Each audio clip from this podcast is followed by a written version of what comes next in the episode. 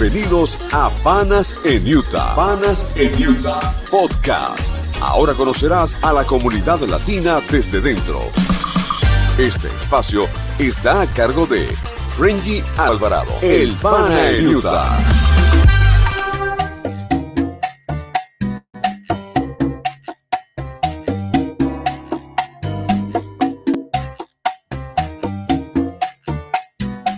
Bienvenidos al podcast de Panas en Utah. Hoy con mi amigo Cristian Ríos, hoy arrancamos en pantalla con su cha-cha-cha. Sí, Frenji, muchas gracias. Encantado de estar aquí en tu podcast. Muchísimas gracias. Vamos a poner musiquita, porque ahorita vamos con la tuya, ¿no? Con la música de, de nuestro amigo Cristian Ríos, Cristian Ríos trombonista, es de Colombia. De Medellín, Colombia. Eh, ¿Tú ya estás allá, música? Estudié música en Medellín, Colombia, en la Universidad de Bellas Artes, que es una universidad de bastante prestigio en Medellín. Eh, hice mi licenciatura y también una maestría en, en trombón, Así que duraste bastantes años estudiando música. como unos ocho años más o menos estudiando música. Aparte de que todavía estudio porque hay que seguir Va- avanzando. a- a- colocándose, este, manteniéndose al día. Eh, Vamos a exacto. mostrar un pequeño video. Voy a quitar la música de nuestro fondo musical por- para que disfrutemos de estas presentaciones. Vamos a ponerle el máximo volumen ahora. Ok.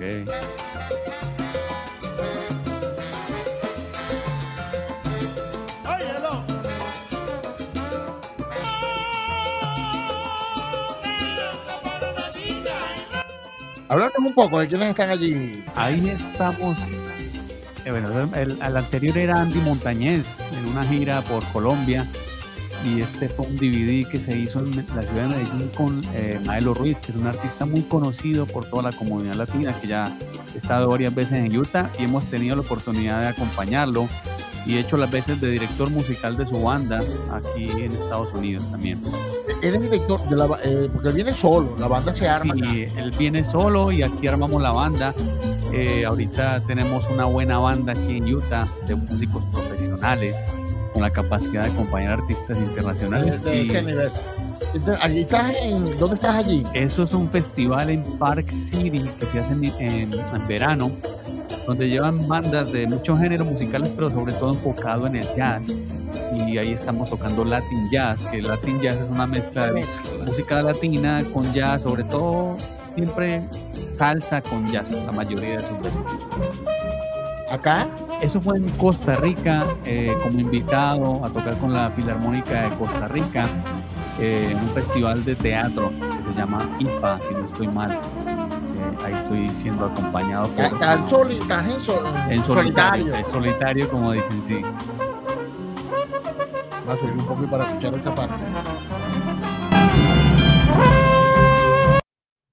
Ese es Charlie Aponte también, que he tenido la oportunidad de trabajar con él. Un quinteto de jazz en, en la Florida, un concierto en Buenos Aires, Argentina, recibiendo mi título. Eh, tu título de máster. Ajá, correcto. Y eso fue en España, en Francia. Bueno, hemos viajado por todo el mundo con la música. Willy Colón, con quien también tuve el placer de trabajar, es ah, acompañada por la Filarmónica de Medellín. Vamos por favor a, escuchar esto con más detenimiento, porque es lo único.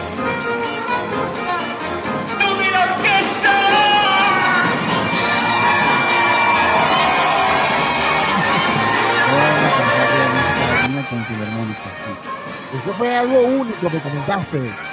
Sí, eh, eh, porque el, el- el hecho de... un- Yo no soy un músico clásico porque eh, hay músicos que se dedican a la música clásica, pero yo me he dedicado más a la música latina, lo que es la salsa, la cumbia, el pop, eh, pero en general como a, la música que nos representa a nosotros, que es la cumbia y la salsa. Entonces, es una mezcla entre la música filarmónica y la cumbia o el Latin Jazz, en las que hemos tenido la oportunidad de trabajar y es un honor para mí estar rodeado de unos 40, 50 músicos en un teatro gigante y que haya un público expectante a ver qué es lo que va a Oye, salir de esta función. Tuviste una gran trayectoria. Hablando en, Latinoamérica. En general, 20 años ya desde que Y comencé. acá en Estados Unidos, Llevo 7 años. eh, inicialmente llegué a la Florida invitado por una productora musical que se llama MPP Entertainment, que está, eh, bueno, su base es en la Florida, eh, dedicada a muchos eventos, sobre todo eh, eventos empresariales, eventos privados, pero pues con ganas de expandirse por acá, por este lado de Estados Imagino Unidos. que es tu trabajo, ¿no? El, Sí. el- el llevar esa eh, Correcto. productora por esta zona. Correcto, traer la productora por esta zona eh, en cuestión de traer artistas, eh, de eventos privados, en cuestión de, de- de llenar las expectativas musicales en, la- en los requerimientos de la gente en sus Ahí eventos. tenemos a Oscar de León. Oscar de León, con quien, con quien también he tenido la oportunidad de trabajar muchas veces, en Miami, pero ese concierto, eh, si no mal estoy, fue en Perú, en una gira que hicimos por Latinoamérica. Vamos a escuchar un poquito, vamos a escuchar un pedacito. felizmente de poder arreglarles la vida. Ahora comenzamos con nuestro repertorio dedicado a esta gran gente hermosa que son ustedes. Felicitaciones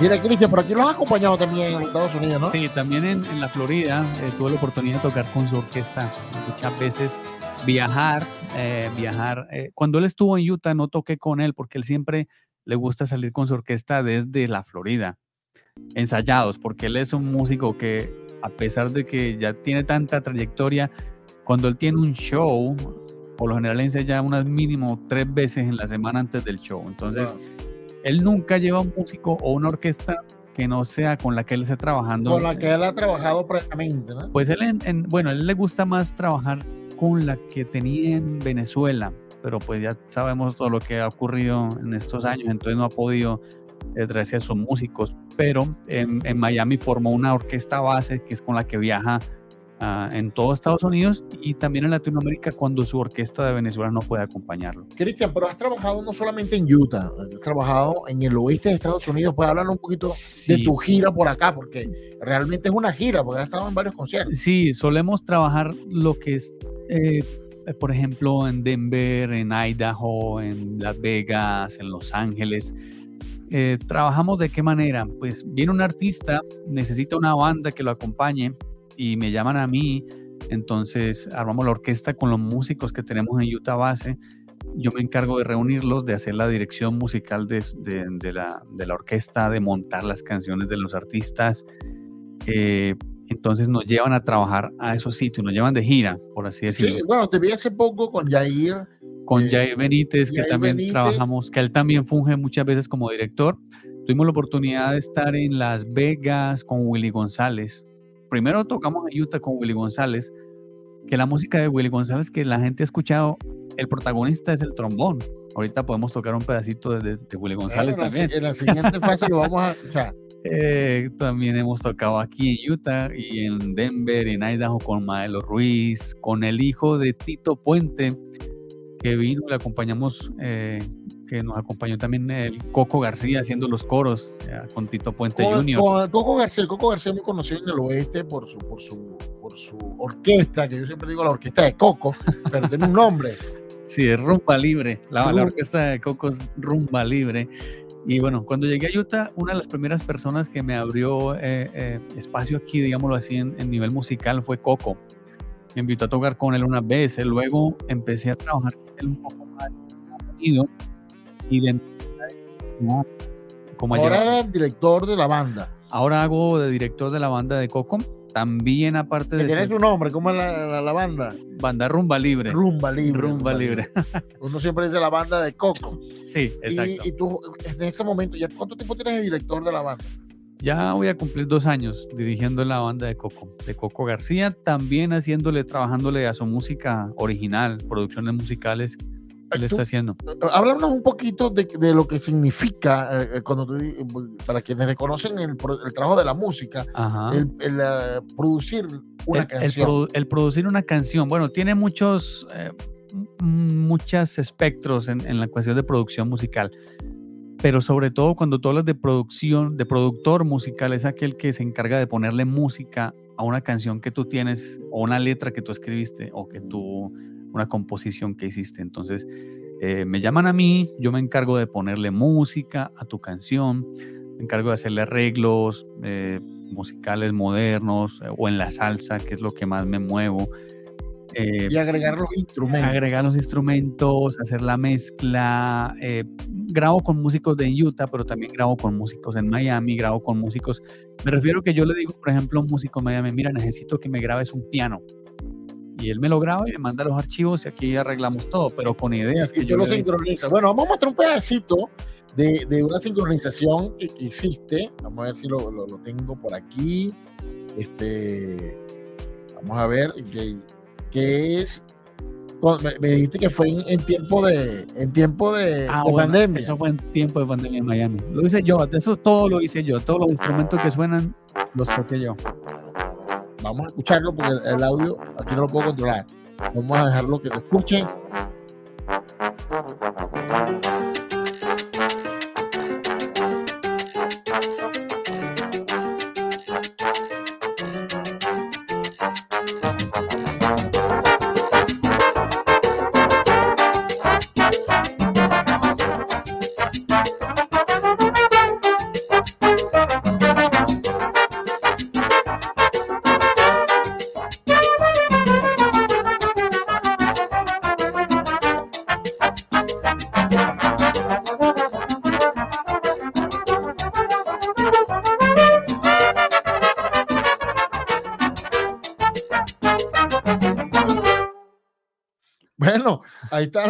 Demostración de lo que es la sincronización musical. De lo que es mezclar varios sonidos y que suene algo agradable al oído. ¿Y qué opinas tú de, de, la inteligencia artificial que, que, ahora, bueno, como pasó con Bad Bunny, que ahora eh, lograron hacer su voz y, una música, y bueno, y hay gente que le gusta más la música de la inteligencia artificial que la, que él ha desarrollado. Sí, pues mira, no, no es nada nuevo realmente.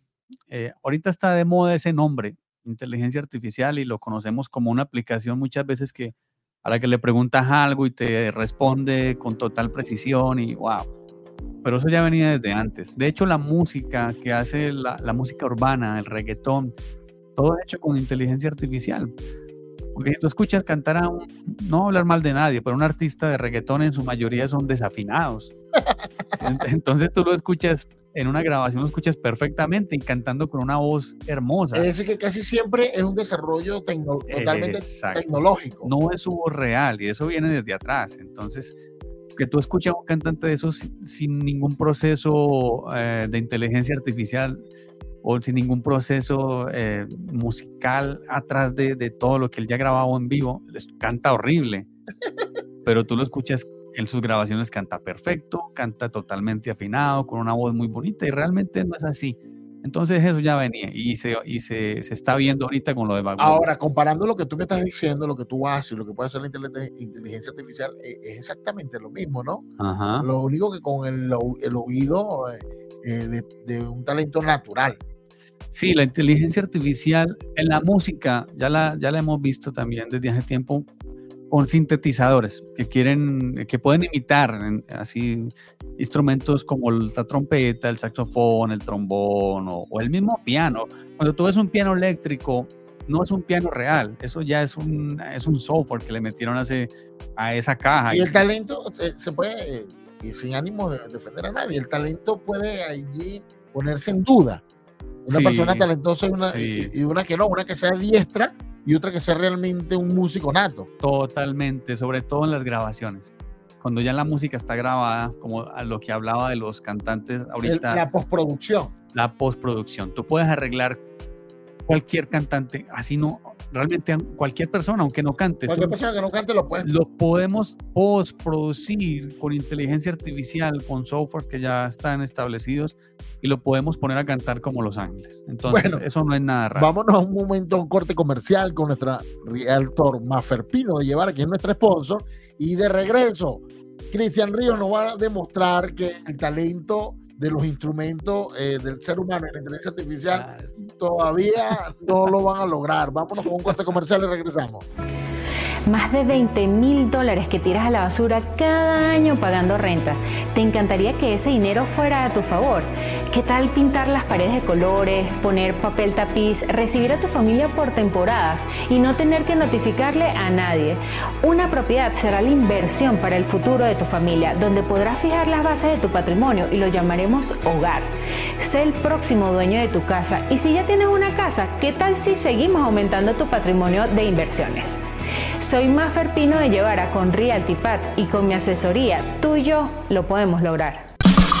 Estás viendo Panas en Utah, podcast por la plataforma digital de We Are Latinos Radio, en vivo por Facebook y YouTube. Ajá, continuamos en Panas en Utah Podcast por nuestras plataformas de We Are Latinos en YouTube, Twitter, Facebook y Spotify. Queremos, bueno, Cristian, muéstranos un poquito qué puedes hacer tú con. eh, quiero que aclares que tu maestría es precisamente sobre el trombón, ¿no? El trombón, sí. El, el trombón es un instrumento que está muy presente en la música latina, en la salsa. Y lo que voy a tocar un pequeño popurrí de música que el trombón es el protagonista y mucha gente la va a reconocer porque eh, es lo que representa en su mayoría esa música. Entonces, el trombón es un instrumento muy complicado, pero vamos a tocarlo aquí para todos ustedes. Salsita. Ajá, acércate un poquito, acércate un poquito para que nos veamos completo en la pantalla. Perfecto. Ahí está. Two, three.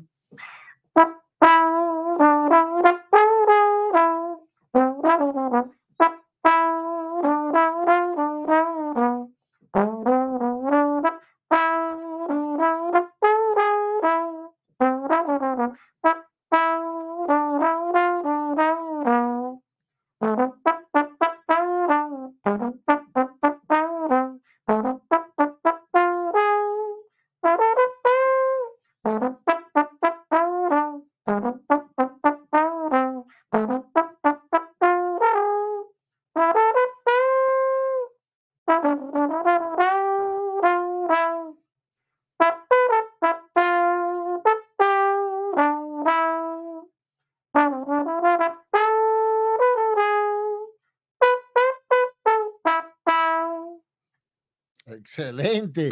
Cristian Ríos. Vi que por ahí cargabas también como una cafetera.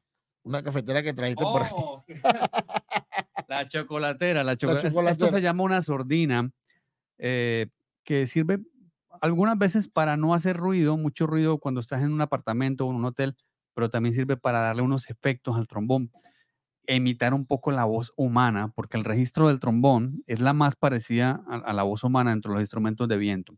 Entonces vamos a, interpretar un poquito algo con esto para que vean lo curioso que es. Bolero, un bolero que se llama Bésame mucho.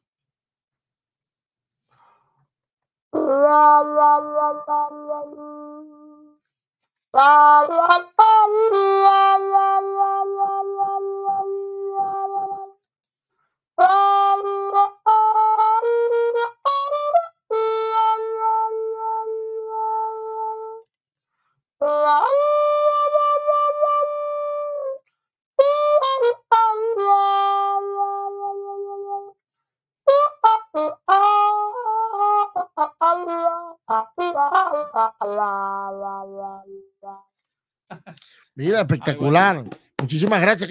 Cristian, acabas de decir algo. Imita el, el- imita el tono de la voz. El tono de la voz humana, sí, eh, en, en cuestión de tesitura, cuestión de tesitura, el trombón en sí tiene la tesitura de, una, de un ser humano normal.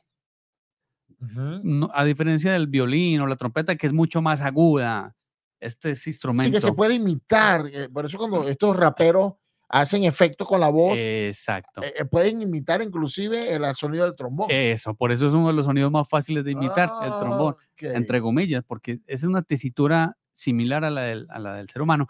Aparte, como decía, es un instrumento muy difícil de tocar, ¿Por qué? Cuéntanos. porque es un instrumento que tú afinas eh, a oído, Aunque tiene unas posiciones, tú ves que no tiene unos pistones o unos botones como la trompeta, otros instrumentos, sino que tiene una vara que da este sonido. Si lo haces... eh, tú tienes que afinar las notas a oído. Ella, ella tiene una posición donde hay unas notas establecidas, pero no son perfectas. Así que sí. Eh, eh, sí, porque no hay forma de, hermano, no hay ningún tipo de guía, hay ¿no? tipo de Solamente guía, eh, la simplemente. guía es auditiva. La guía es auditiva, aunque hay posiciones donde tú vas a tocar, pero tienes que afinarte, como si estuvieras cantando. Por eso se parece tanto al, al- al- al humano. ¿Y cuál es el secreto para mantener el aire tanto tiempo, Cristian? No, Eso no hay secreto. el secreto de estos instrumentos, para que lo tengan en cuenta, eh, los músicos de viento, sobre todo, son, son instrumentos a los que hay que dedicarle casi que toda la vida. Si yo dejo de tocar este, este instrumento, no lo toco ahorita hace una semana y siento como que tengo que volver a, a- a tomar la misma eh, energía que tenía antes, digámoslo así. Es como, es como un atleta que deja de entrenar una semana, va a correr y ya se le va a encalambrar el pie y todo. Ah, Entonces, hay que estar, necesitas, necesitas mantenerlo constante. hay que estar, estar en entrenamiento. estar en constante. entrenamiento porque tú utilizas eh, mucho los músculos de la cara. Entonces, eh, si vas a tocar un largo periodo, pues a la tercera canción ya vas a estar cansado, ya no te va a sonar, por ejemplo. O no vas a afinar las notas igual. Wow, Uh. muchas, muchas personas desconocen eso cuando van a un concierto. Ah, qué bonito suena. Sí, eh, sí, Pero eh. todo lo que implica. eh, no, no basta con lo que has estudiado, como te digo, y todavía estudiamos, porque yo puedo haber estudiado trombón mucho tiempo, pero si lo dejo de practicar un año, ya no, me, ya no voy a poder hacer el mismo trabajo. Ni siquiera me van a llamar a tocar porque ya no voy a estar. y no, su- no suena igual. no suena igual, el sonido va a ser diferente y todo. Quiero que sepan que Cristian Ríos es de una familia de músicos, su esposa es músico, su hijo, su hijastro, y todos en una misma línea, todos co- coincidían, eran los mismos instrumentos. no, yo conocí a mi esposa en Medellín en una banda de música cristiana que yo dirigía. La conocí ahí. eh, ella es cantante, mucha gente la conoce. Ella es Judy Muñoz. Sí, como no, eh, eh, Judy y, y la voz de Judy y el, y el trombón de Cristian y otros instrumentos, porque toca varios instrumentos, sí, tocó percusión, piano también. a- a- forman parte de la cotidianidad de, de las fiestas de todo nuestro, de, de- de Hemos toda nuestra sí. comunidad. Ajá, hemos participado aquí en Utah en muchos eventos privados también y, y también públicos nos han invitado. sí. Y tienes un nuevo proyecto, me dijiste, familiar. Tengo un nuevo proyecto con mi esposa que se llama Cumbia Ilegal. Eh, como productor musical, eh, lo que estoy haciendo es eh, tomando música que ya ha sido grabada en la antigüedad o hace mucho tiempo, música de hace 30, 40 años o 20 años por lo mucho, eh, la estamos modernizando. Entonces, por eso el nombre de- del grupo se llama Cumbia Ilegal, porque estamos cogiendo música que no es de nosotros, pero pues haciéndole nuevos arreglos. Si tenemos algo ahí. Vamos a mostrarle algo, ya venimos, vamos inmediatamente a mostrarle lo que es ahora suavecito cumbia.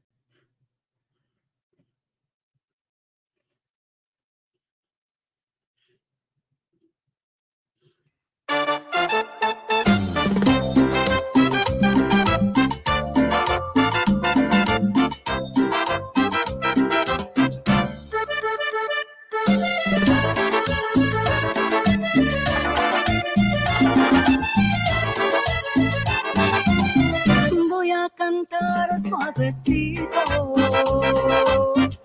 Suavecito, suavecito. Para llegar a tus oídos. Suavecito, suavecito. Y voy a decir que te quiero.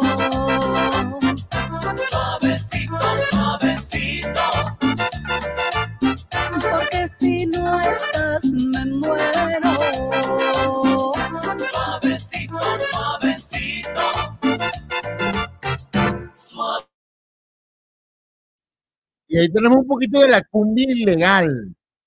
Vamos a, a- a quitarla. Ah, Cristian, un poquito de la cumbia ilegal. Sí, ese es un proyecto que tenemos en casa con mi esposa y con mi hijo.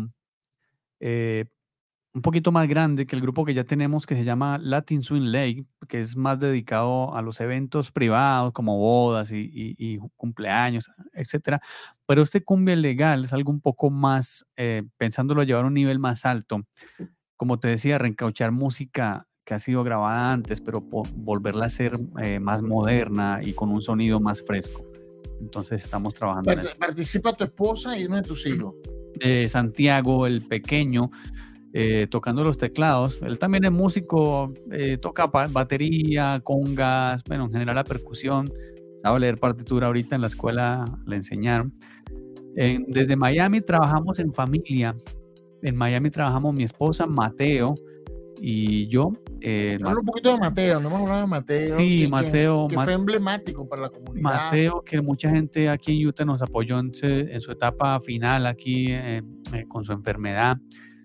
Eh, un gran talento. Yo lo admiraba mucho. Estaba en su, en su auge. en Estaba eh, en su carrera como productor musical y como artista urbano, estaba despegando de una manera impresionante. eh, trabajando con artistas como Nicky eh, J Balvin, eh, en las producciones musicales. Y ya él estaba como solista también despegando. y bueno, se pasó lo que pasó con su enfermedad. Y se mudó a Utah y vivió su último año en Utah con nosotros como familia. Y bueno, eh, agradecidos con la gente de Utah que tanto nos apoyó en ese, en ese paso tan difícil. Sí, de verdad. Bueno, mucha gente lo, lo, lo quisimos, este, porque se- fue una historia que nos llegó a todos al corazón y el muchacho además se dejaba, que, se dejaba Con querer. el mismo carisma del- de, su mamá, de Judy Muñoz. Sí. Igual, la- la- el mismo carisma. Mira, Cristian, ahora cuál es tu proyección en, este, en, en estos, en estos próximos años eh, Sí. aquí en, en los Estados Unidos? En los Estados Unidos, bueno, siempre seguir adelante con lo que es el acompañamiento de artistas internacionales. que ya lo hemos, hemos tenido la oportunidad de hablar de eso y, y de acompañarlos aquí en Utah. Pero también como músico solista, me gusta mucho el Latin Jazz. Creo que por ahí tenemos algo. eh, trabajando en una producción como solista, como trombonista, donde el trombón sea el protagonista. Porque por lo general la música, eh, el protagonista es un cantante, pero, pero en la música instrumental, pues el protagonista es un instrumento. En ese caso yo quiero que el trombón sea el protagonista en una de mis producciones musicales y de- en el género del Latin Jazz, que, tiene, que es un mercado diferente, que no es tan comercial, pero donde tú ves, eh, donde vas a los festivales eh, de, de verano y puedes girar por todo Estados Unidos e internacionalmente también, como ya lo he hecho antes en Colombia con un grupo que se llama Puerto Candelaria, eh, con el que tuve la oportunidad de grabar y ganar un Latin Grammy también. Sí, ¿Cuántos, Grammy- cuántos la- Latin Grammy has ganado? Eh, uno, Uno. con ellos, pero a lo que le estoy apuntando ahorita como solista en, es también poder grabar uno como, como Cristian Ríos, porque ese que me gané fue en conjunto con el grupo eh, de Medellín. buscándolo de manera personal. Estoy buscándolo de manera personal. Entonces, eso va a ser motivo de nuestro próximo podcast. Así es. El Latin Grammy de Cristian Ríos. Así es. El Latin Grammy tiene muchas, muchas facetas. Uno dice, mira, yo me gané un Latin Grammy. La gente dice, no, pero tú no eres famoso, no te conozco. Porque la gente siempre espera que el Latin Grammy pues sea obviamente un J Balvin o un artista. Sí, sí, sí. No, de, de por sí hasta hay una cere- ceremonia más pequeña exacto. este, para reconocer músicos de cierto nivel, ¿no? Ajá, sí, el, el- los Latin Grammy o los Grammy en general, pues tienen muchas categorías. El Latin Grammy no es solo urbano, el Latin Grammy tiene jazz, tiene música clásica, tiene música para niños, eh, todo lo que tenga que ver con música. Entonces, em, eh, eh, música que no es tan conocida para la mayoría de la gente también está en el Latin Grammy. digamos que no es tan comercial, porque cada música tiene su público, ¿no? Sí, lo- Ah. Pero lo que califican es la calidad, cómo está hecho, la musicalidad, el, el- el estilo, todas esas cosas. Bueno, este programa ha sido para mí una sorprendente porque hemos hecho hasta cantado eh, y, y hemos tenido nuestro- nuestros detalles técnicos aquí y lo hemos disfrutado muchísimo, Cristian. Vamos a dar un poquito, un mensaje final para nuestro público, para dejar un poquito de suavecito, de, de suavecito de cumbia ilegal. Sí, bueno, para nuestro público, sobre todo en Utah, pues tenemos muchos proyectos en la música latina, cosas que tienen que ver mucho con la salsa y con la cumbia, aprovechando todo el talento que ha llegado a Utah en estos últimos meses. Entonces, pendientes de todo eso.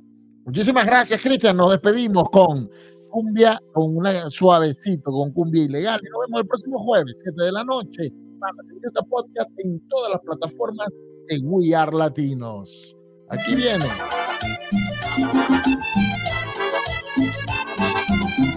Voy a cantar suavecito